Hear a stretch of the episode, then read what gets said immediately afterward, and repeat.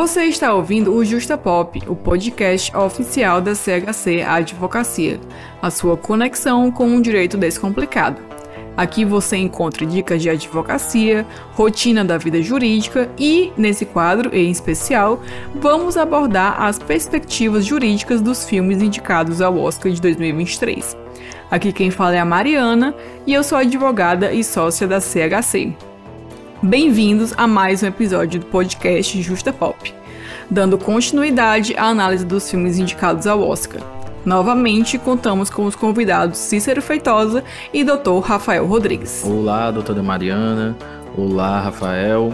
Então, estou muito animado, pois essa segunda parte ela vai, a gente vai abordar os dois grandes cotados a prêmio de melhor filme. Pessoal, tudo bem? Obrigado aí pelo convite mais uma vez de estar aqui comentando sobre os filmes que foram indicados ao Oscar, né? E poder trazer um pouquinho aí sobre essas questões jurídicas que estão envolvidas. Então, bora lá! Mas antes, compartilhe com aquele seu amigo ou amiga que também vai gostar de ouvir sobre o assunto, que a gente te espera aqui. Então, continuando, vamos falar sobre Nada de Novo no Front. Nada de Novo no Front, ele é a adaptação de um livro clássico antibélico. Ele conta já com duas versões para o cinema, uma lançada em 1931 em, que foi vencedora do Oscar de melhor filme na época, e essa versão da Netflix que é, pode ser considerada um remake, mas ela tem algumas particularidades. Então, a história do filme ela narra as experiências de Paul enquanto soldado alemão na Primeira Guerra Mundial. A gente consegue acompanhar a trajetória do Paul e de outros combatentes no contexto da Primeira Guerra Mundial desde a euforia inicial pelo combate até quando os sentimentos se tornam desespero e medo. Né? A obra apresenta um relato doloroso de mortes, sofrimentos e até mesmo a monotonia entre os conflitos. É o segundo filme com mais indicações ao Oscar nesse ano de 2023. E ele tem um, um, uma curiosidade que ele é o segundo filme de língua não inglesa com mais indicações na história do Oscar. Né? Além dessas indicações todas, a gente pode destacar que ele está concorrendo ao melhor filme internacional e a melhor filme na categoria geral. Né? Coisa que, que não acontece muito. Ah, tem acontecido né, é, recentemente com alguns filmes, mas não é costume do Oscar indicar o filme internacional para a categoria geral. Isso aconteceu com Parasita que acabou vencendo, né, a categoria principal também, e vamos ver se nada de novo no front vai conseguir essa façanha. Ai, que legal, né? A gente tem aí mais uma indicação de filme não inglês à categoria principal do Oscar, que é muito comum a gente ver esses filmes concorrendo sempre quando é filme estrangeiro, né? E aí essa, esse prêmio principal fica realmente restrito aos filmes norte-americanos. Eu, particularmente, acho muito legal sempre quando a academia expande, né, digamos assim, seus horizontes para incluir esses filmes também que não são produzidos nos Estados Unidos. É, e dando também mais uma vez, na minha opinião pessoal, eu não sou muito de filme de guerra. Então eu confesso que eu não assisti esse. Porque eu acho que eles sempre trazem realmente uma áurea bem pesada.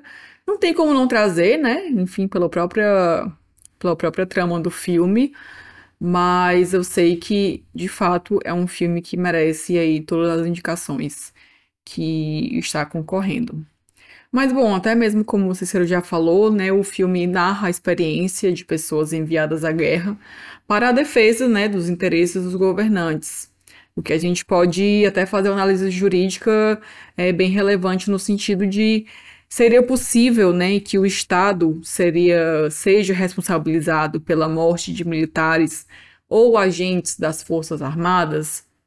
É, como a gente sabe, aqueles que integram as Forças Armadas e a segurança pública acabam representando né, os interesses e a própria atuação do Estado. É, então, caso eles sofram danos ou venham a falecer, né, como comumente ocorre em conflitos armados, o Estado, será que ele poderia, né, via ser obrigado a reparar as famílias, né, os sucessores, né, desse combatente? É uma questão bem complexa, né, que a resposta também seria variável de acordo com as circunstâncias do caso. Mas aqui no Brasil já a gente já teve casos, né, em que o Estado foi condenado sim a conceder uma reparação de ordem moral e pensão em proveito de um filho, né, que sofreu com a perda do pai, que era militar e faleceu em serviço. Mas ainda é realmente um tema bem controvertido nos tribunais e não possui uma regulamentação é, legal, é, até mesmo específica. É, um dos posicionamentos existentes é de, é de, que o Estado ele poderia sim responder civilmente quando deixar reiteradamente de prover, né, de disponibilizar os meios necessários para garantir a segurança do, dos agentes que ali seriam vitimados em serviço. É, e aí, levando realmente essa perspectiva, né, essa discussão para o filme, diante da evidente ausência de promoção de qualquer aspecto de segurança, já que os contextos né, de guerra, especialmente como foi relatado, acabam por figurar realmente ali, por constatar um literal envio à própria sorte dentro do campo de batalha o que seria realmente é, viável né, de requerer a responsabilização do Estado em face das mortes das pessoas enviadas à guerra. Né? Então, realmente teria que ter algum tipo né, de omissão realmente do Estado referente a, ao conflito armado em que ele mesmo é, ensejou ou se envolveu. E, doutora Mariana, tem uma outra questão também né, sobre esse aspecto da, da indenização, que talvez seja a dificuldade de se provar né, que, que realmente teve essa omissão do, do Estado, talvez se, so, se sobrasse ali parte da, daquele grupo é, que também foi vitimado, teriam é, ali muitas testemunhas para poder dizer o que se passou ali no campo de batalha, né? Mas, salvo isso, eu acho muito difícil se comprovar e os documentos oficiais aí provavelmente vão estar tá em posse da, do Estado brasileiro, nesse caso, e sendo o Estado é, parte, ele certamente não vai querer pagar aí essa indenização, né? Vai se opor a um pagamento dessa indenização, até porque ela, ela seria bem alta e, e, é algo que a gente vê muito nos processos contra a fazenda pública ou contra outros entes aí do, do governo, é que a realidade é que eles não pagam de bom grado aí. Né? Até uma crítica que existe quanto ao INSS é que ele é um mau pagador, né? E, e o fato dele ser um mau pagador administrativamente, faz com que as pessoas tenham que entrar com ações judiciais, gaste mais aí com honorários, com correção monetária e vira aquela bola de neve que a gente bem sabe que, que é a previdência social. É, mas é um ponto aí que eu acho que, que é bem interessante também, é sobre essa dificuldade de se provar é, nessa ação contra o Estado, nesse, nesse ponto específico da omissão deles, né? Isso, com certeza. E acho que até também, se a gente for parar para pensar, no, no próprio. É, na própria política externa do Brasil, né? Quando a gente vai ali realmente analisar a história é, da história internacional, né, que envolve o Brasil, o Brasil tem realmente um caráter de mais é, pacificador de realmente não se envolver diretamente né, em conflitos armados de grande proporção.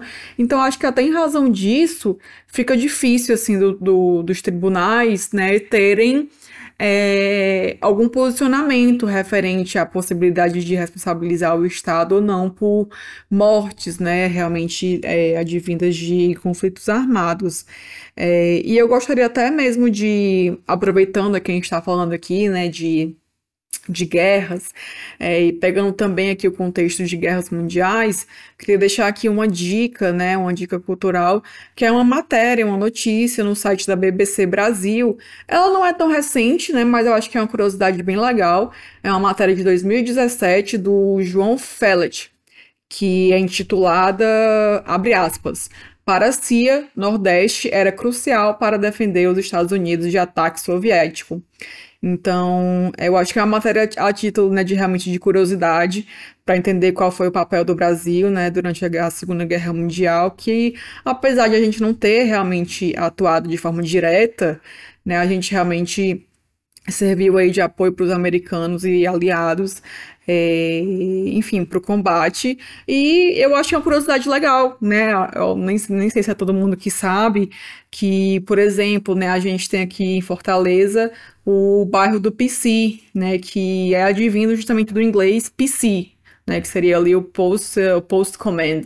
Né, então acho que fica legal assim como curiosidade para vocês, aproveitando aqui o assunto. E aí fica também a minha dica cultural, é, que é essa matéria da BBC. E aproveitando essa questão que, que você destacou aí do Brasil ser um país pacífico, né? É, é interessante porque realmente ele só vai entrar em guerras caso ele seja atacado, né? Porque embora ele seja pacífico, ele não é, é tão, tão paciente assim nesse sentido, né? Tão, e seria uma negligência também, né? Deixar ser atacado sem que tivesse aí um é, uma devida resposta. Mas de qualquer forma, né, caso o Brasil ele entrasse numa guerra, desde que provocado, desde que ele fosse atacado, é, a gente deveria pensar como seriam essas convocações, né? Porque a gente sabe que o serviço militar aqui no Brasil ele é obrigatório. É, principalmente para os homens, né? É, em tempos de paz ele é obrigatório. Então todos os homens têm que ir lá prestar o serviço militar, estar em dia com as obrigações militares, né? E tem alguns casos que é, esse, ele acaba sendo dispensado. Né? Eu, por exemplo, fui dispensado, porque no município onde eu moro é. Eles chamam de município não tributável, né? Então ele não manda pessoas para lá. Até lembrei um pouquinho de é, Hunger Games, lá, o, como é que chama aquele filme? Jogos Vorazes. Jogos Vorazes. Jogos Vorazes, né? Município não tributado, né? Aí eu pensei, nossa, parece muito com o filme, né? Porque lá eles chamavam de tributos, né? As pessoas que iam lutar, né? Então eu achei muito interessante. Mas aí, de qualquer forma, existe uma ordem aí que deve ser respeitada, né? Primeiramente, são as pessoas aí que estão na ativa, depois as pessoas que é, podem ser convocadas, aquelas que saíram da ativa há pouco tempo, né? E depois é uma ordem de acordo com cada serviço que foi feito, cada treinamento que foi feito. Então, aquela pessoa que prestou um serviço militar, tem um treinamento militar, mas ela foi dispensada e tá, sei lá, mais de 10 anos dispensada, ela vai ser chamada nessa terceira leva. Depois, é quem tem esse treinamento militar incompleto, eles podem ser chamados, convocados também, né? Mas isso também será só quando é, as situações forem escalando muito, né? E em último caso, no caso dos homens, né? Aqueles que não têm o serviço militar completo. Aliás, que nunca nem fez, né? Que não, não tem nenhum tipo de instrução militar. Então esses aí só serão chamados em último caso. É importante lembrar também que há dois grupos que a lei considera que também podem servir as Forças Armadas em, em tempos extraordinários, em tempos de guerra, que são as mulheres e, e, o que a lei chama de eclesiásticos, né? Que é um conceito aí que a gente sabe que quando a lei foi criada se limitava aí mais à, à, à religião católica, mas hoje eu entendo também que isso deveria ser mais aberto, né, para incluir outras religiões e outros cargos que tenha, tenham esse fim eclesiástico. Mas aí nesse caso, tanto as mulheres quanto esses eclesiásticos no geral, eles só são obrigados a servir é, nos tempos de guerra. Então, em tempos normais eles não têm que cumprir essas obrigações militares, como os homens têm que cumprir nesse sentido. E a limitação de, a atuação deles na guerra será limitada à assistência médica, né? E é até interessante se a gente for assistir alguns filmes de, de guerra nesse sentido, geralmente quem acaba é, cuidando dos feridos aí sempre é, é, uma mulher, né? Então a gente vê que é algo que talvez vem de um costume muito antigo, um costume militar muito antigo, dos homens estar, estarem na frente de batalha, enquanto as mulheres ficam mais na assistência médica, né? Então isso acabou sendo importado aqui para nossa para nossa legislação. Né?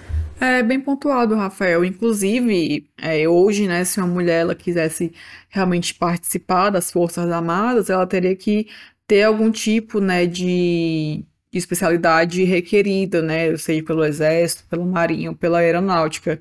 É, tanto como você falou, né, de, de assistência médica, como outras profissões, né? Uma mulher, caso ela quisesse fazer parte, integrar o quadro, ela não poderia simplesmente se apresentar querendo se alistar, né? Como, é, enfim, como você mesmo falou, os homens são obrigados hoje.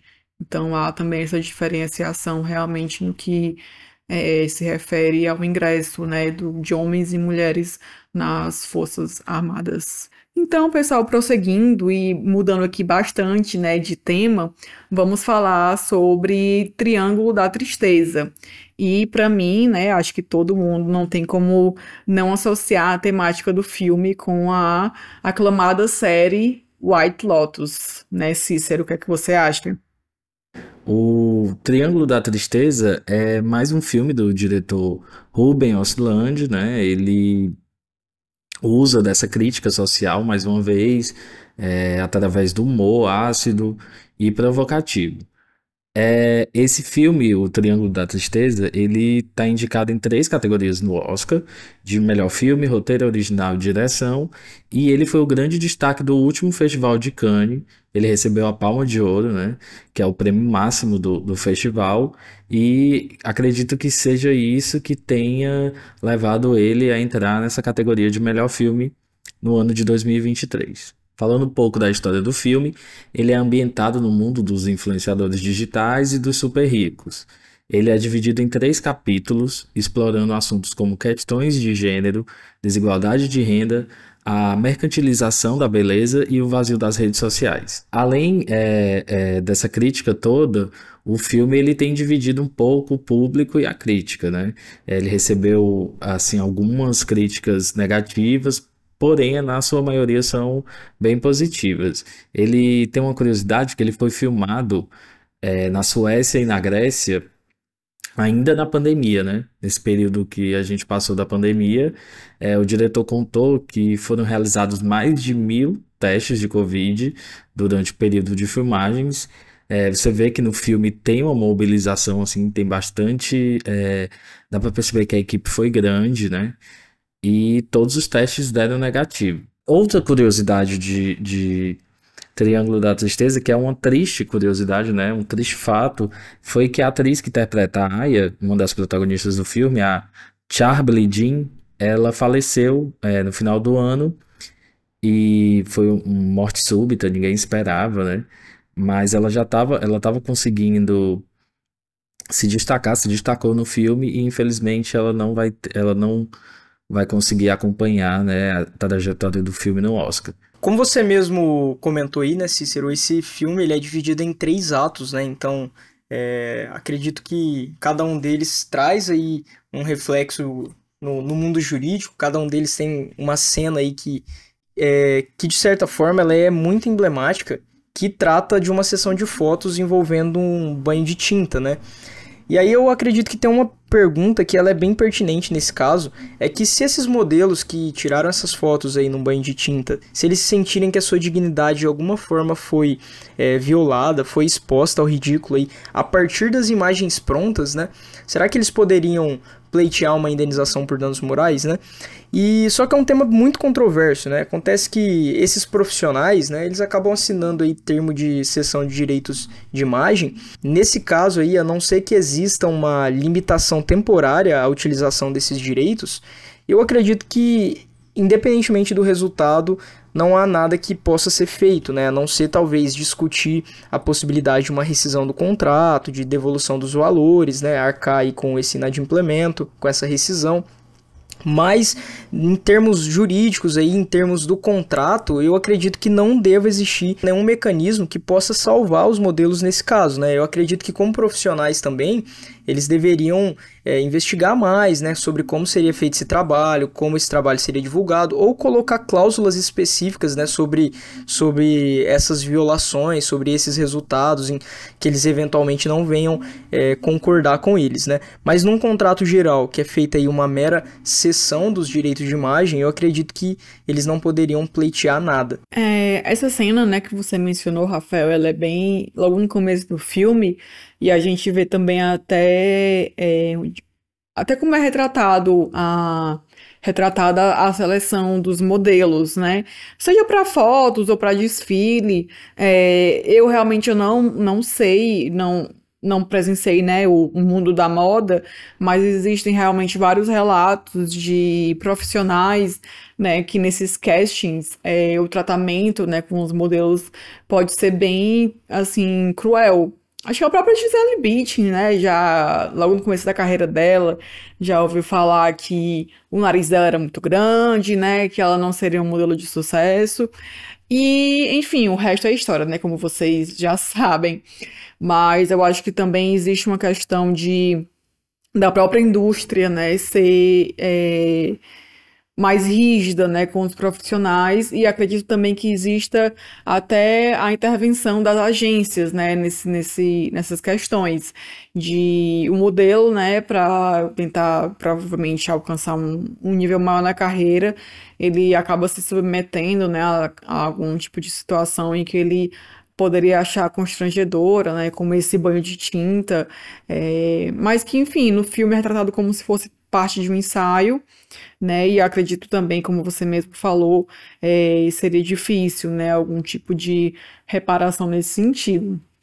É, mas também acho que até mesmo uma, uma outra cena que reflete muito o tratamento né, com os funcionários, é, é uma cena em, é, quando a esposa de um oligarca russo ela exige que toda a tripulação, incluindo né, os que trabalham na casa de máquinas, abandonem seus postos e façam um mergulho forçado para provar que o seu ponto de vista é de que todos são iguais, né? E como a chefe da, da equipe, Paula, já havia instruído toda a tripulação a dizer com entusiasmo sim, a, ou seja, não se negar, né, a realizar os pedidos dos clientes, né, dos hóspedes do navio, todos os trabalhadores do, da embarcação se viram obrigados a mergulhar.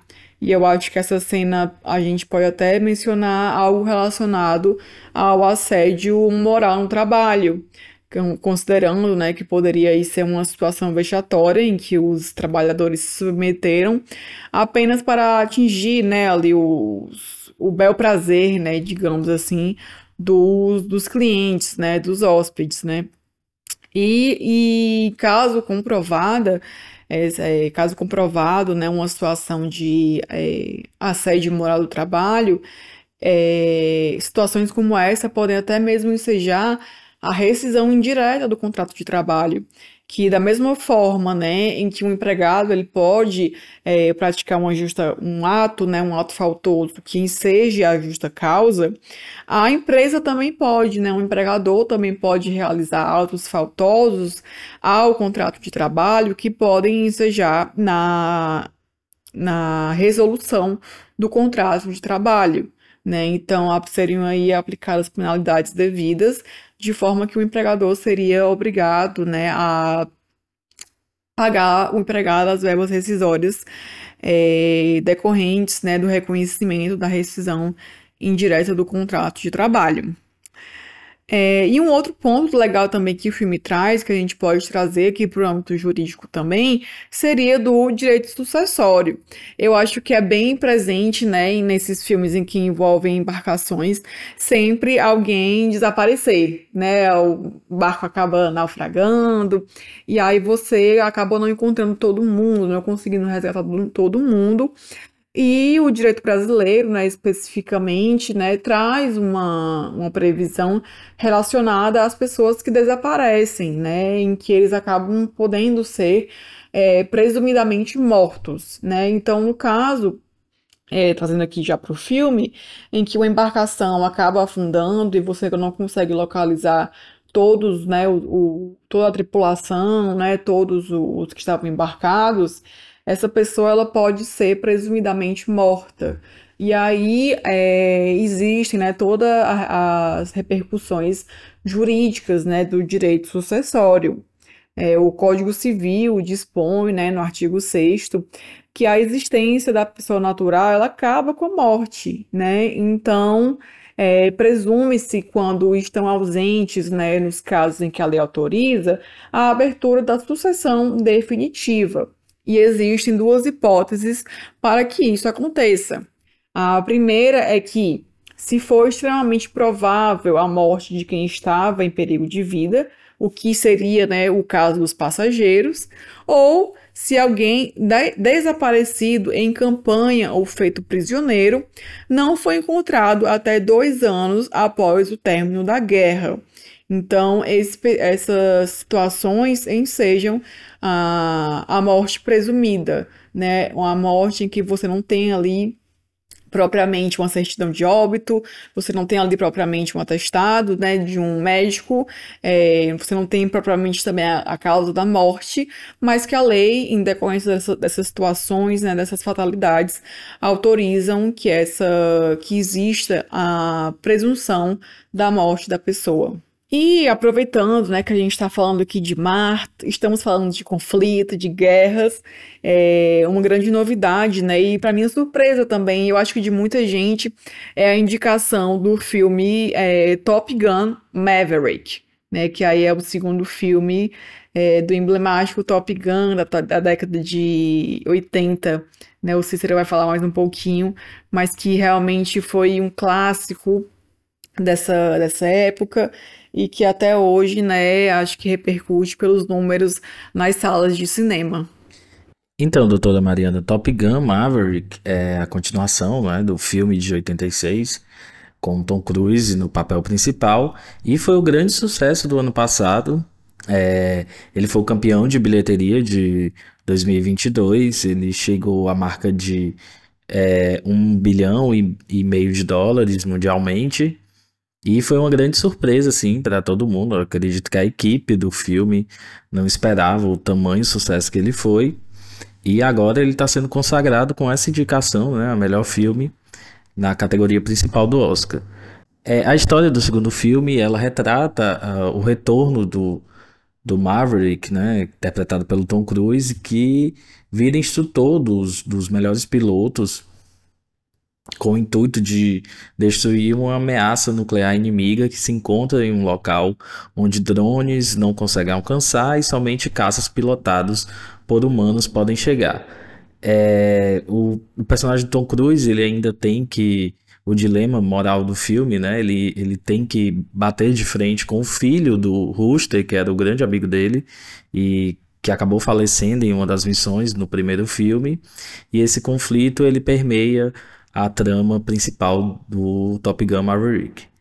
Além da indicação a, a melhor filme né, na categoria principal, ele conquistou seis indicações nesse Oscar de 2023, é, inclusive uma para a cantora Lady Gaga, né, que interpreta a canção principal do filme, e aparentemente ele pode levar algum desses prêmios que ele foi indicado, é, principalmente aí na, nas categorias de de, de produção do filme, né? Algumas cenas do filme elas foram feitas em voos reais, os atores é, entraram nos caças, alguns, como Tom Cruise, chegaram a pilotar. Então essas cenas elas causaram impacto na plateia e aparentemente na academia. Eu acho que é realmente a parte mais legal do filme é você acompanhar essas cenas de ação e saber que elas foram filmadas de forma real, né? Que não foi computador, enfim, não foi ali um, um, efeito especial, mas sim que os atores, né, realmente entraram nos caças, realmente fizeram parte ali das manobras, e eu acho que é o que dá o, o tchan, assim, do, do filme, né, de você ficar impressionado. É o com... Tom Cruise sendo o Tom Cruise. Né? Claro. Né? A gente já é. sabe que... Essas cenas de todos... ação, de, de radicais, ele... assim... Sempre ele tem a presepada dele. Agora no, no, no, Missão Impossível ele, ele soltou, né? Ele faz um salto, na verdade, de, de bang jump em cima de uma moto.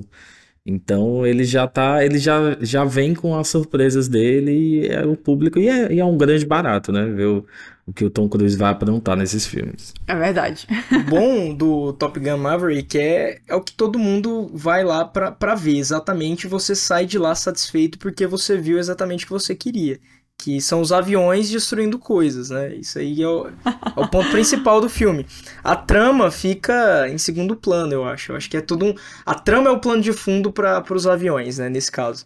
Mas o filme realmente é muito bom, com muitos efeitos especiais e, e certamente, seja de qualquer idade, seja quem não tenha assistido o filme antigo e tenha ido direto para esse, né? Vai se sentir bastante satisfeito com o resultado. E aí tem um ponto muito interessante sobre o filme, né? Justamente sobre é, o abate de aeronaves, né? Aqui no Brasil a gente tem uma política interna pro abate de aeronaves que são consideradas hostis, né? Pela pelas autoridades aeronáuticas, pelas fazendárias ou pela Polícia Federal.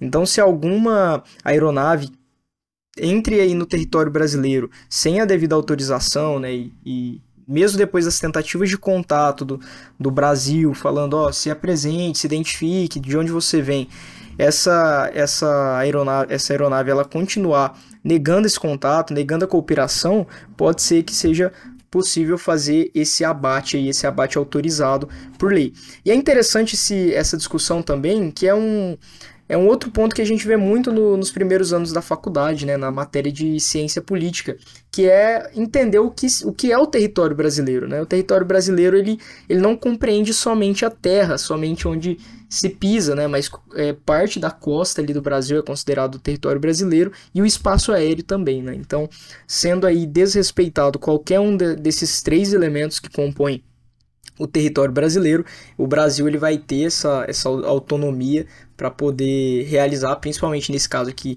do espaço aéreo, realizar esse abate autorizado aí. Nossa, como o nosso programa hoje está belicoso, né? A gente está falando aqui de guerra e alistamento militar, nossa. Mas, é, Rafael, até você falando é, acerca dessa, dessa possibilidade de abate de aviões, né, caso realmente não existam, a, não exista a identificação, eu lembrei muito do que está acontecendo, né, o que aconteceu, acho que mês passado, é, né, entre Estados Unidos e China, existe aí acusações mútuas, né, de espionagem. É claro que eu não vou nem entrar no mérito, até porque também nem tem, tem um aspecto jurídico, nem posso também analisar o aspecto jurídico americano, mas apenas a título de curiosidade, né, de que existe aí realmente é, os Estados Unidos têm destruído, né, alguns objetos não identificados no seu espaço aéreo e algumas vezes tem dito, né, que é a China com balões meteorológicos que está querendo espionar os Estados Unidos. A China nega, diz que os Estados Unidos faz a mesma coisa. E eu acabei descobrindo, né, acompanhando esses casos, de que eles também falaram, né, que poderiam ser OVNIs. E aí todo mundo fica tipo, vixe, a gente tá sendo atacado, né, pelos extraterrestres. Mas também nisso eu acabei descobrindo que OVNI não significa necessariamente alienígenas, né, de outros planetas, mas apenas realmente, no sentido literal da palavra, né, da sigla, um objeto voador não identificado. Que pode ser um balão, que pode ser também um extraterrestre, né, um alienígena, como também pode é, não ser. Né? Então acho que também fica a curiosidade, algo que eu aprendi acompanhando todo essa, esse embate né, entre os Estados Unidos e a China, de que um OVNI não necessariamente é um alienígena como a gente vê nos cinemas. E tem um outro ponto também, né, que todo mundo sabe que os alienígenas eles não usam naves, né? Eles usam bicicletas, como a gente vê no filme do ET. É verdade, não... bem lembrado, Exatamente. Rafael. Com crianças é, pilotando essa, essa, essa bicicleta. É verdade, é verdade, bem lembrado por vocês. Mas bom, pessoal, acho que agora a gente vai entrar numa, numa fase aqui mais leve né, do nosso podcast hoje. Vamos deixar. Nós vamos um... entrar de bicicleta com o ET. Olha aí, garupa. olha aí. Exatamente. Cícero, por favor, faça as honras. Então, falando em, em ET e crianças, né, dirigindo bicicletas e ETs na garupa e, e tudo mais, vamos falar de Spielberg, né? Então, Steven Spielberg, ele vem aí com os Fa Fabelmans, é difícil o nome desse filme, mas Mas é um filme considerado autobiográfico do, do Spielberg. E ele retrata o período da infância dele, onde ele se apaixonou pelo cinema. E o filme ele conta a história de um jovem, né? Que não é, não é Steven Spielberg o nome dele, é Sammy Fabelman, que cresce no Arizona após a Segunda Guerra Mundial e da sua família. E desde pequeno ele tem contato com as artes, ele tem contato com a, a, o cinema, né? E se apaixona e com o apoio da mãe dele ele começa a fazer os próprios filmes em casa. Então, através dessas filmagens que o, o Sam vai fazendo, né? Ele descobre um segredo na família que muda tudo. A partir desse, dessa descoberta, ele muda a forma dele ver o mundo, as pessoas e o cinema. Então é, é bem curioso. É, esse filme é do Spielberg, então você pode ir esperando assim um grande filme, né? Um filme é, gigante em todos os aspectos e ele tá aí concorrendo a sete, sete estatuetas, né? Inclusive de melhor filme, direção, trilha sonora, que é com John Williams, né? Já é a dupla dinâmica de Hollywood. Atriz para Michelle Williams, o ator coadjuvante, né, que é o Judge East, e roteiro original e design de produção. Então acredito que o Spielberg ele veio assim com um filme que era o meu a minha estatueta e apesar dele não estar tá sendo assim tão premiado com, como a gente esperava, né? Porque tem um, um, outro filme aí que a gente ainda vai falar que tá roubando essa cena. É, eu acredito que a academia possa dar algum prêmio pro Spielberg. Eu acho que ele não é de sair com a mão abanando, não. Ele tem grande chance sim. Pronto, olha aí, a gente já veio aí, já falamos aqui do ET, que é de direção do Steven Spielberg, e agora vamos falar, né, sobre esse filme, né, que foi baseado na sua infância, Fábio Mas. Eu acho que trazendo realmente aqui para o jurídico, é, a, as cenas né, de, de transferência do pai de Semi são os maiores pontos né, de ruptura e conflito no filme.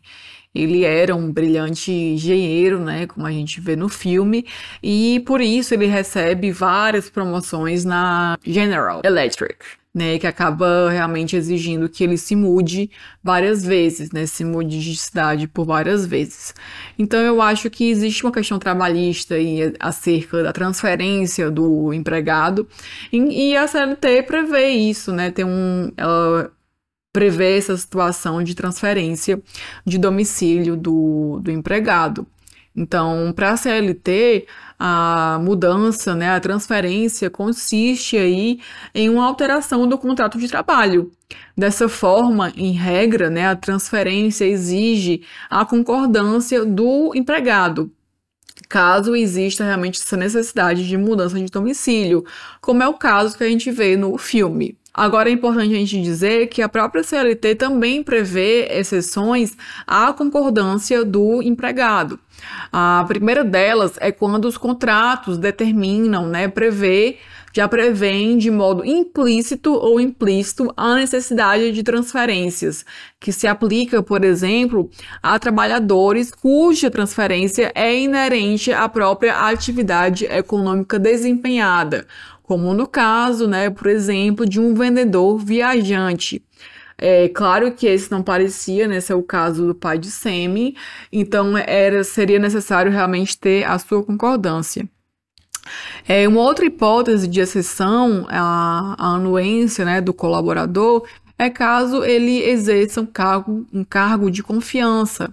Nesse caso, ele também não poderia, né, não poderá se opor à determinação da empresa de se mudar. É, a gente vê em certo momento do filme, antes mesmo da primeira transferência, a mãe de Semi, ao discutir com o marido, aponta né, que ele teria sido promovido para o cargo de gerente e que o gerente contratava pessoas.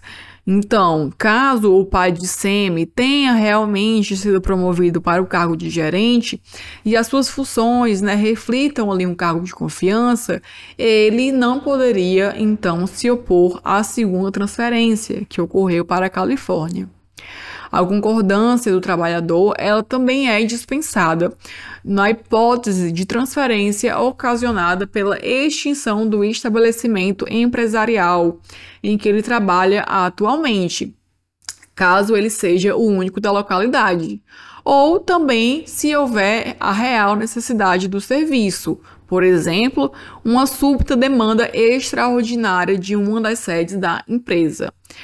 É, além disso, a CLT determina que se a transferência ela for temporária, o empregado ela deve receber é, um adicional de 25% enquanto durar essa transferência, que é uma verba de natureza salarial e que, por isso, deve incidir, por exemplo, a contribuição previdenciária e FGTS.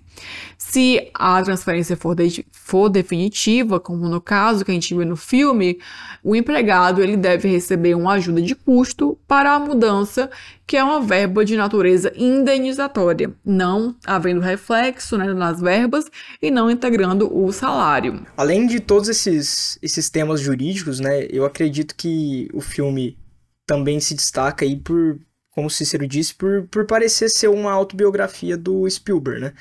E eu acredito que existem aí na, na internet também teorias, né? De que não só o filme por si só parece ser isso, né? Mas a própria escolha do título. E aí venho eu novamente defendendo aqui que os títulos, eles, eles, são, eles é, têm arte nisso, né? não, não são escolhidos ao acaso, né? E aí, nesse caso, os, os Fablemans, né? Parece ser óbvio a escolha, é só o sobrenome de alguém e tudo mais.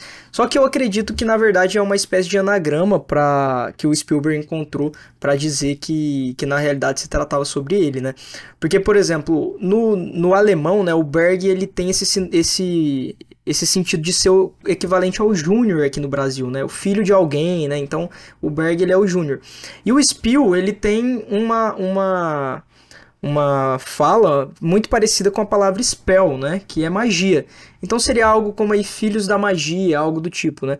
E se a gente pega Fableman, também tem a ver ali com fábula, né, homem de fábula, tal. Então a gente junta tem algo parecido aí.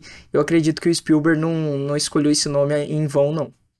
É isso mesmo, Rafael. E falando em, em realidades e, e, e, fábulas, o último filme que a gente vai comentar é o grande favorito aí do, da edição do Oscar de 2023, que é tudo em todo lugar ao mesmo tempo. Exatamente, Cícero. É, esse filme, ele alugou um triplex na minha cabeça, que ele não foi desfeito ainda. Eu confesso que ele merece, né, já deixando aqui minha opinião, ele merece toda a aclamação que tem recebido, sabe? Eu acho que a forma em que o filme foi feito é, de misturar drama e ação e comédia, tudo numa coisa só, e você vive esse turbilhão na medida que você vai assistindo o filme. É, foi feito de uma forma super. Nossa, pode até parecer redundância, mas foi feito de uma forma muito bem feita, né? Eu acho que fazer o que eles fizeram nesse filme não é para qualquer um. É, enfim, o Cícero vai falar um pouquinho mais sobre o, a temática do filme, mas eu já deixo aqui que todo mundo deve assistir esse filme antes do Oscar.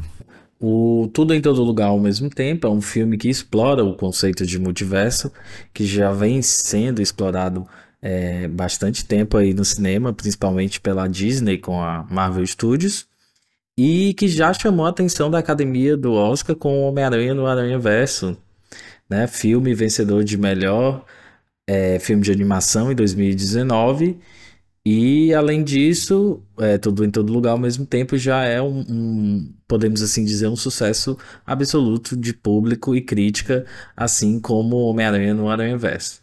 Então acho que o multiverso ele ele tá no hype, né? Ele tá na onda. E não é, não é só esse um dos motivos que esse filme está sendo bem contado.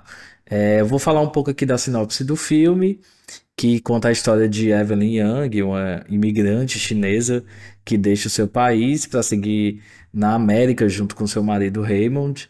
É, eles têm problemas com a Receita Federal envolvendo a lavanderia, que eles são donos, né, proprietários. E a Evelyn, é, quando ela vai resolver é, essas questões né, com a Receita Federal, ela acaba sendo apresentada ao multiverso pelo Alpha Raymond, que é o, o marido dela em outra realidade, em outro universo. Mostrando para Evelyn que é possível se conectar a outras versões de si mesma em outras realidades, podendo reviver memórias e fazer uso de habilidades que ela, é, obviamente, não sabe que tem na realidade que ela está vivendo. É, o longa tem uma curiosidade que ele ia ser protagonizado pelo, ia ser estrelado, na verdade, pelo Jack Chan, que acabou declinando do papel, é, dando espaço para Michelle Yeoh, né? Se fala Michelle Yeoh. Nossa, eu não sabia e, que ia ser o Jack é, Chan. Ia ser Jack Chan. Caramba! E acabou, o filme acabou que tendo o seu roteiro reformulado e uma mulher como protagonista, né? É, Michelle e o Jack, eles são bem amigos, né? Já são íntimos, assim. E a atriz já fez, já alfinetou o Jack Chan por ter recusado o papel. Foi que- nada. Ainda teve esse, esse babado. Ela mandou um Isso. perdeu o mané pra ele. Só isso. Foi Passada! Eu não sabia disso. papel que poderia ter dado ao Jack Chan uma indicação de melhor ator, assim como a Michelle tá concorrendo a melhor atriz e que tá no páreo aí com a- contra a Kate Blanchett, né, para levar essa estatueta. O filme, ele é uma produção independente da A24, é uma produtora que ela tem bastante fãs, né? Ela, ela tá se tornando uma produtora grande já, apesar de ser independente que já teve muitas obras premiadas, né? Vou citar alguns para vocês, como Eufória, a série Eufória, o filme Hereditário. É, também tem A Baleia, né? Esse, filme com o Brenda Fraser, que também é da A24 e já está percorrendo aí um circuito de premiações e destaque. E esse filme, ele tem esse roteiro já está rodando aí há anos e conseguiu ser realizado. É, ele é um filme de baixo orçamento, né, na verdade, e mesmo assim ele teve um- uma bilheteria é, orgânica, né? Foi todo um, um- é aquele, aquele fenômeno que Hollywood é, às vezes se depara, né? É um filme que começa ali no nichado e depois ele vai crescendo, crescendo, crescendo e ele virou a maior arrecadação da A24 e um fenômeno, né? Um fenômeno mundial. Quando eu percebi sobre esse filme aí, já não, não tinha onde se esconder, né? Porque ele tava literalmente em tudo, em todo lugar e ao mesmo tempo. Só, só dava esse filme nos anúncios, no YouTube etc. Mas realmente é um filme interessantíssimo. Eu gostei muito de assistir, né? Assisti na, depois de muito tempo que tinha lançado na, na Amazon. E o que eu achei interessante foi a escolha dos diretores, né? Porque a própria Marvel ela fez o convite para os diretores para dirigir a série Loki, eles rejeitaram, né? E a parte da produção é, é dos irmãos Russo, né? Que também são aclamados aí dentro da Marvel Studios por, por grandes sucessos que eles fizeram lá.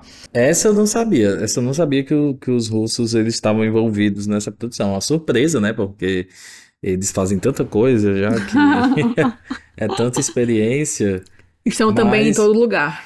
É, eles estão tudo em todo lugar ao mesmo tempo, o tempo todo. Mas é, fo- foi uma surpresa. O filme, olha, ele teve um orçamento de 25 milhões e ele, em dados atualizados, né, até este, esta gravação aqui, ele ultrapassou os 100 milhões de dólares na arrecadação mundial, sendo a maior parte é, bilheteria doméstica, né? Então ele foi um mega fenômeno nos Estados Unidos. E se ele for um mega, ele, ele fica, se eu não me engano, é, ele ficou de car- em cartaz é, junto com o Doutor Estranho, no Multiverso da Loucura. E ele ficou mais tempo em cartaz do que o Doutor Estranho. Então ele teve um concorrente na mesma vertente que ele e conseguiu, né, o seu lugarzinho ali também, apesar de ser uma produção independente. E ele e tem outra curiosidade também desse filme, é que ele foi gravado em 40 dias, né?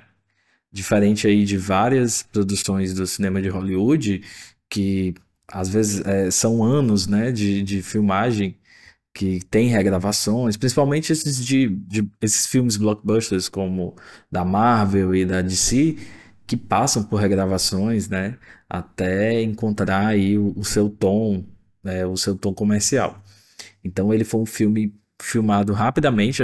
Se você for assistir o filme, pra mim, quando eu fui assistir, eu, eu não não esperava que fosse um filme de baixo orçamento. Achei incrível tudo. Mas é o, é o curioso é que é um filme de baixo orçamento.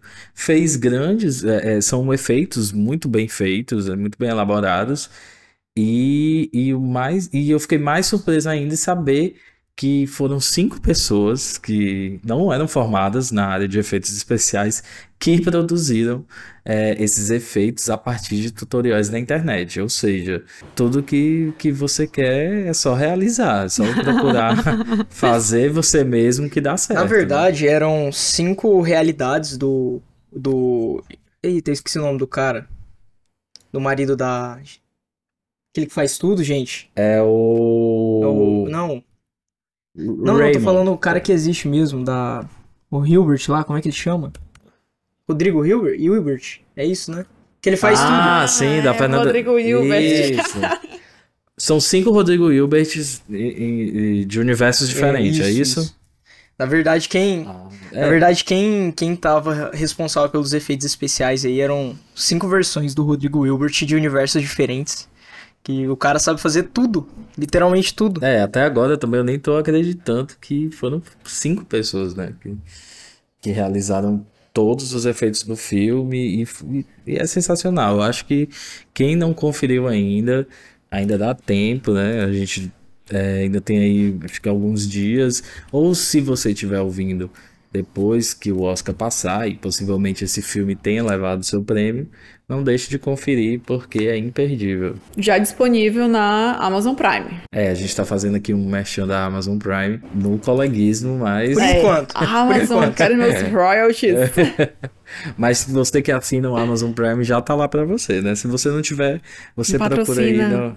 É, você procura aí nos, nas plataformas, é, pagas, aluga, mas vale a pena conferir. E até acho que ainda tá em cartaz também em cinema é, você pode ter essa experiência na telona também. Bom, e o legal sobre esse filme, né, é que ele traz aí duas formas de interação com o multiverso, né? Primeira, essa possibilidade de acessar memórias e habilidades de outra pessoa, né? Enquanto a outra é quase que uma possessão do corpo, é, é algo meio estranho ali, talvez é, assistindo uma ou duas vezes ainda não seja o suficiente para a gente colocar uma classificação exata sobre o que acontece ali.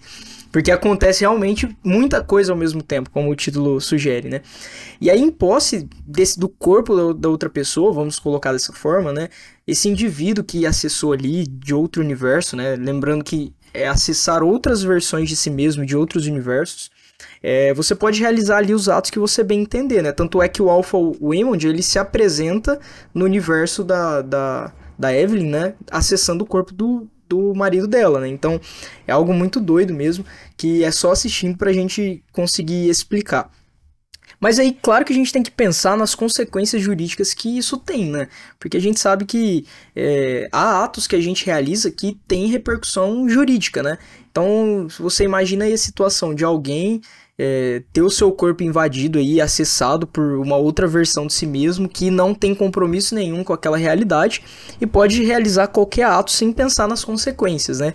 Então, por si só, a gente teria um debate interessante aí sobre a validade e responsabilização pelos atos praticados por, por essa pessoa nas outras versões, né? Então, como é um vício de vontade que ali existe, né, talvez daria para se pleitear aí uma anulação do, do, de um negócio jurídico que foi realizado, buscar eximir essa responsabilidade, buscar eximir, seja ela essa responsabilidade penal ou civil, né? Eu diria que seria algo ali, uma figura meio sui generis entre uma coação física, né, que é uma figura que a gente tem no direito civil, com a embriaguez, né? Coação física enquanto vício de vontade, a embriaguez se, se não é, pré-ordenada, né, como, como utiliza a expressão aí no Código Penal, ela pode tirar a culpabilidade dessa, dessa conduta, né? Então, é, é muito interessante. E aí, sobre esse aspecto ainda de, de de tudo que está acontecendo, descobrir as verdades do multiverso, descobrir que existem outras realidades, outras possibilidades, coisas que nos mínimos detalhes poderiam acontecer, mas não aconteceram, e ao mesmo tempo não poder voltar no tempo para corrigir isso, né? É até tratado isso no filme, né? Que as outras realidades elas podem iludir, elas podem embelezar ali e fazer com que a pessoa fique presa no que ela está vendo quando não é a sua própria realidade, né? Mas o ponto é eu acredito que conhecer tudo isso de uma vez só, de certo modo, induz a insanidade de alguém, né? Não, não dá para conhecer os segredos do, do universo na nossa mente humana limitada e tentar. A gente não consegue nem explicar o que é esse filme, o que é o roteiro desse filme. E imagine então conhecer o multiverso, né? Então eu imagino que alguém que tem acesso a isso, que se depare com essa insanidade, que leve aí é, ao ponto de não conseguir realizar nenhum outro ato da vida civil, né?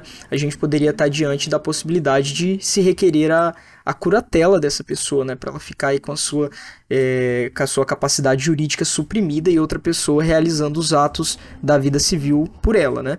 Bom, e por fim, eu acredito que é, relacionado aí ao direito contratual, a gente consegue tirar, bem esticando a corda aqui, bem indo próximo da curva do, do, do não visível sobre a questão jurídica desse filme, é que os detalhes é o que fazem toda a diferença na, nas batalhas aí da, da Evelyn, assim como os detalhes fazem toda a diferença em um contrato, né? Se a gente for analisar as habilidades que ela que ela consegue acessar de algumas outras realidades. Tem habilidades que são excepcionais, mas tem habilidades que são comuns ou pouco valoradas, né? Como alguém que, que gira placa, que é uma profissão é, comum lá nos Estados Unidos, uma forma de publicidade comum lá nos Estados Unidos, né? Ou, por exemplo, habilidade aí com, com, com facas, porque ela trabalha como sushi man, algo que no dia a dia não teria uma utilidade, né? E ela consegue, mesmo em suas versões, acabar encontrando uma, uma utilidade para isso, acabar encontrando é, algo para ser utilizado isso em suas batalhas, né? Então são os detalhes daquelas versões em conhecer aquilo, aqui, aquilo que era parecia ser tão simples, tão irrelevante, mas no final que fez toda a diferença, né? E dá para exemplificar perfeitamente aí com os contratos que há cláusulas, há redações que são colocadas lá propositalmente e que se não tivesse, né, faria toda uma diferença numa contratação, desde é, onerando ou desonerando pessoas aí é, no meio dessa relação. Então eu acredito que essa que esse, esse link com o direito contratual, embora ele não seja tão evidente, depois que a gente começa a pensar um pouco sobre isso, ele, ele fica um pouquinho mais claro. Bem pontuado, Rafael. É, e só para a gente finalizar aqui a, a, os comentários do filme, é, você comentou que nem se sabe, né, como é que como é que se explica esse filme. Eu me questionei como é que esse filme foi feito, né? Porque realmente é uma é tudo no mesmo lugar ao mesmo tempo e você se vê realmente preso naquela loucura de uma forma positiva, certo? Eu não tô falando de uma forma é, negativa, mas numa loucura, assim, de acontecimentos e você não sabe sequer como que, tipo, o raciocínio desses diretores funcionou para fazer esse filme acontecer, sabe? Eu acho que o mais legal desse filme é isso, né? E, e o final também. Eu até assistindo a, a resenha da Isabela Boscov, né? Aqui a nossa nossa musa dos cinemas, é, e ela falou uma coisa que eu concordei muito, que eu acho que é muito verdade, né? Que você sai também desse filme com uma sensação muito boa. Por mais que você seja inserido nessa loucura, né, do multiverso, de vários universos ao mesmo tempo, em que tudo influencia uma coisa que acontece no outro, você sai realmente do filme com uma sensação de que legal, né? Que legal esse filme, que legal que isso aconteceu.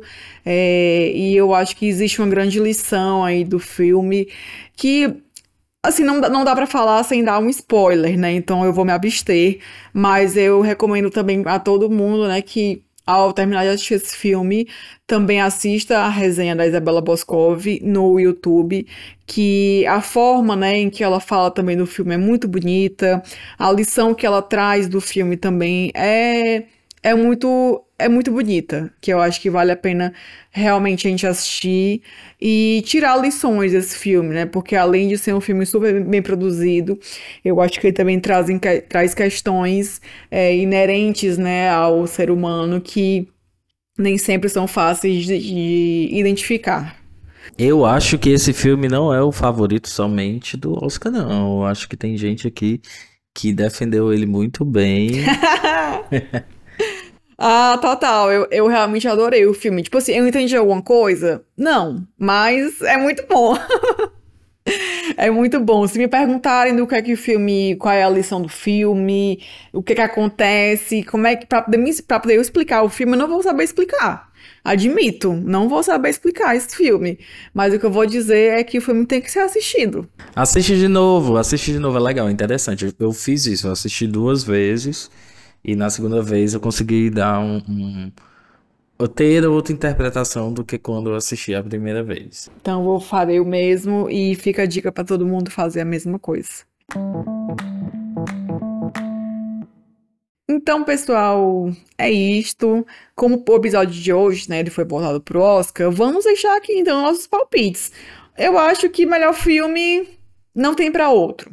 Eu acho que realmente é tudo em todo lugar ao mesmo tempo. Concordo totalmente. Deposita as minhas fichas aí no filme. É, então, eu, eu aposto 70% das minhas fichas em tudo, em todo lugar ao mesmo tempo, mas eu acho que a academia gosta de surpreender e os Banshees, eles talvez possam levar também, ou também nada de novo no front. Eu não descarto aí esses dois a título de melhor filme, não. Mas, na minha opinião, o filme de 2022, com certeza, foi tudo em todo lugar ao mesmo tempo. Eu acho que, eu acho que a tua observação é, é importante, Cícero, até mesmo por causa do ano passado, né? A gente até comentou o, no, ritmo de um, no Ritmo do Coração, que foi o ganhador né, de melhor filme do Oscar. E eu assisti o filme e eu não achei que foi um filme merecedor do Oscar. Né? Mas aí levou e, enfim, fazer o quê, né? Ele, ele, muita gente trata Coda, né, como um filme de sessão da tarde. Mas assim, ele é um filme agradabilíssimo de se assistir, é um filme é, transgressor nesse sentido de dar oportunidade a atores realmente é, que são surdos, né? E, na, igual, igual, igualmente aos personagens. Mas é um filme que aparentemente não tinha essa, não tinha esse favoritismo como tudo em todo lugar ao mesmo tempo. Mas eu acho que o nível desse ano já tá um pouco diferente. Eu acho que, que uma surpresa desse naipe era se Avatar ou Top Gun levar essa estatueta que ninguém realmente está esperando, né? Eu acredito que vai muito também da, dos avaliadores que estão lá, né? Porque às vezes eles querem extrair uma mensagem mais absurda do filme, né? Eu acredito que no sentido mensagem, tudo em todo lugar ao mesmo tempo, pelo menos para mim, ele não me passou uma mensagem tão cara, isso aqui me destruiu porque essa é a mensagem, sabe? É um filme bom, ele buga sua mente, essa é a sensação, mas mas a mensagem, assim, cara, esse filme é, é, bonito, é belo, sabe? Tem essa mensagem onde pega aqui. Eu não senti isso muito no filme, então talvez, na minha opinião, se eventualmente ele não ganhar o Oscar, vai ser por esse aspecto. Em um outro filme que, obviamente, vai evidenciar isso um pouco mais. É, eu acho que se for nesse sentido, o Spielberg já pode, já pode preparar a estante dele, né? Se for nesse sentido que o Rafael falou. É verdade. E melhor direção? Qual, quais são as, as apostas de vocês, pessoal? Eu vou nos Daniels, porque eu acho que para cuidar de tudo aquilo em tão pouco tempo, em, no caso falando de tudo em todo lugar ao mesmo tempo, eles tiveram que, que ir além, né? Então eu, eu apostaria neles aqui. Eu aposto também 70% nos Daniels e 30% no Spielberg, porque ele tem o, o, o storytelling dele, né? De, de chegar com um filme biográfico e a academia, ela geralmente gosta dessa narrativa. Acredito que ele possa levar também, assim, mais 30%, acho que 70% ali deixa para os Daniels, é, que eles, eles roubaram a cena, né? Não tem o que discutir. E melhor atriz. Estão indicadas Kate Blanchett por Tar, Ana de Armas por Blonde, Andrea Riseborough para Leslie, Michelle Williams para de Os Salomons e Michelle Yeoh em tudo, em todo lugar ao mesmo tempo. Eu acredito que a Kate Blanchett vai levar.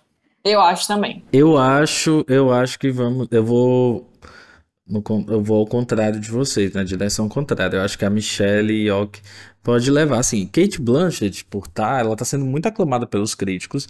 Eu vi o filme e eu vi o que eu já esperava da Kate Blanchett em qualquer filme que ela já tenha feito.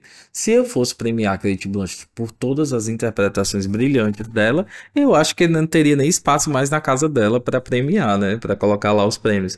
Eu acho a Kate Blanchett, assim, ela consegue fazer é, do personagem mais canastrão, com uma elegância, com uma, um talento que é dela. Ela é brilhante, mas eu acho que a Michelle vai. A Michelle também, ela, ela ela se sobressaiu, né? Se você assistir o filme, você vê ali que, que é um papel para uma atriz do porte dela também.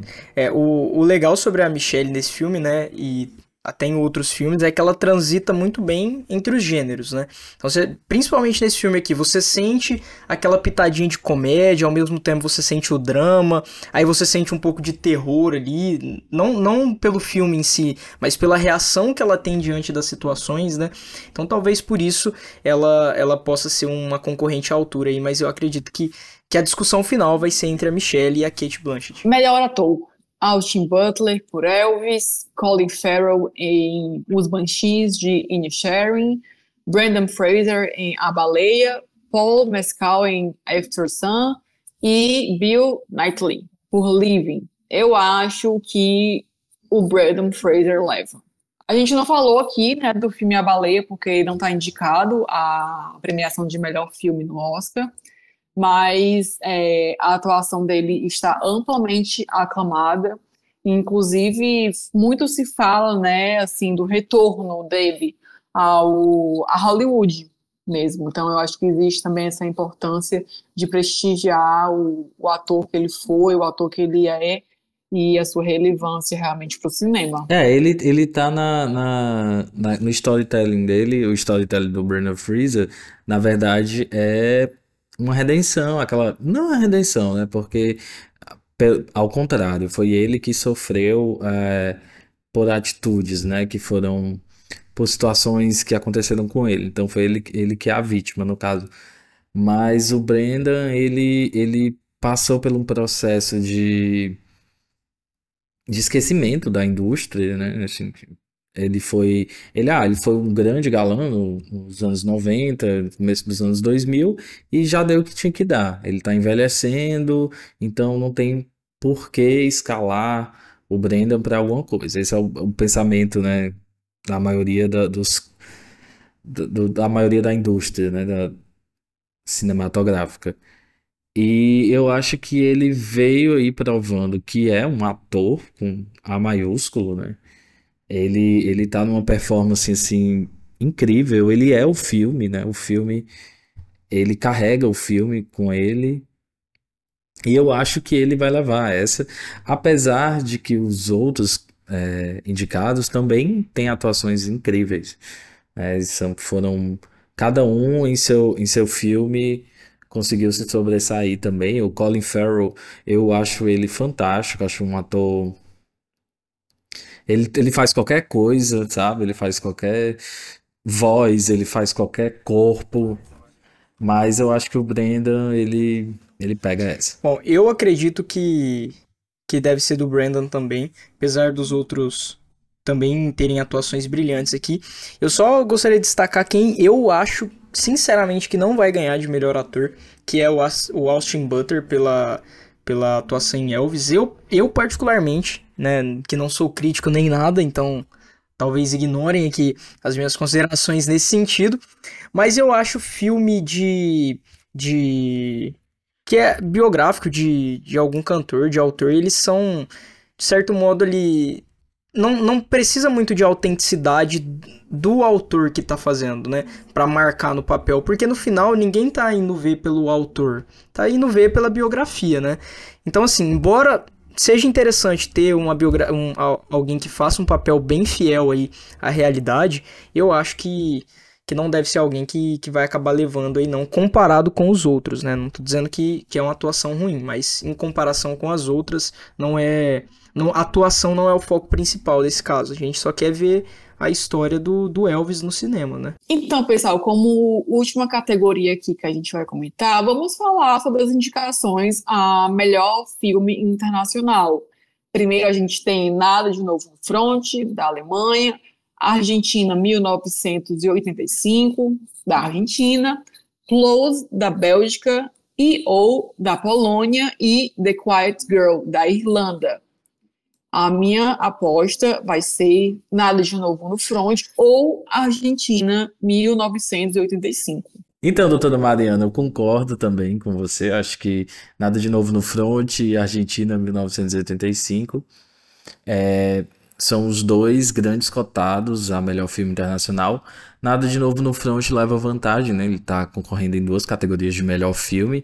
Acredito que se ele não leva na principal, ele deve levar na categoria de melhor filme internacional. Os outros, outros concorrentes, né? Eu não cheguei a, a ver nenhum. Eu, eu sempre deixo para ver essa de melhor filme internacional depois do Oscar, né? Eu vi Nada de Novo no Front Argentina em 1985, mas os outros três concorrentes eu vou ver depois. Mas eu sempre deixo, eu gosto sempre de, de assistir porque é, eu gosto de filmes de várias nacionalidades e acredito que o, os três outros concorrentes estejam também no páreo porque eu ouvi falar muito bem de cada um deles. O que eu escolheria nesse caso é nada de novo no front, principalmente pelo plano de fundo aí, que ele é baseado nesse livro é, que inclusive foi um dos livros que, que, foi, que foi proibido né, na Alemanha nazista. Ele foi destruído aí, um dos primeiros livros a serem destruídos. Eu acho que o plano de fundo é muito pertinente com esse filme, né? Então a gente ganhar uma adaptação dessa e ainda ver ela ganhando como melhor filme internacional é uma reviravolta histórica no mínimo interessante. Então, é isso, pessoal. Eu acho que fica como dica também é, assistir é, Argentina 1985. Como o Rafael falou, é claro que o filme, né, Nada de Novo no Front, existe realmente esse panorama, esse fundo é, bem relevante. É, mas, assim, nossos, nossos vizinhos, né, então realmente a minha torcida tá para a Argentina, né, em 1985. É, se não levar, eu acho que não, não tem problema, né, nada de novo sobre, no Front, é também um filme excepcional, mas também fica como dica assistir a Argentina 1985, que também é um filmaço. Só para deixar claro aqui que a torcida para a Argentina é somente no âmbito cinematográfico, né? Então, Tirando isso. Né? Sem polêmica, Cícero, sem polêmica. Mas sim. É, então é isso, pessoal. Gostaria aqui de agradecer aos convidados, ao Rafael, ao Cícero, que contribuíram aqui para a gente gravar esses episódios para falar sobre o Oscar. Eu acho que a gente agregar os nossos hobbies, né, como filmes e cinema, ao direito, né, que está presente nas nossas vidas o tempo inteiro. É uma forma muito legal da gente aprender. E gostaria novamente de agradecer a atenção de vocês e aos nossos convidados. Então, eu queria agradecer o convite, né? É a primeira vez que eu participo de um podcast, estou me sentindo muito chique, ainda mais do Justa Pop, né? Que sou suspeito para falar, acompanho ele de todos os ângulos.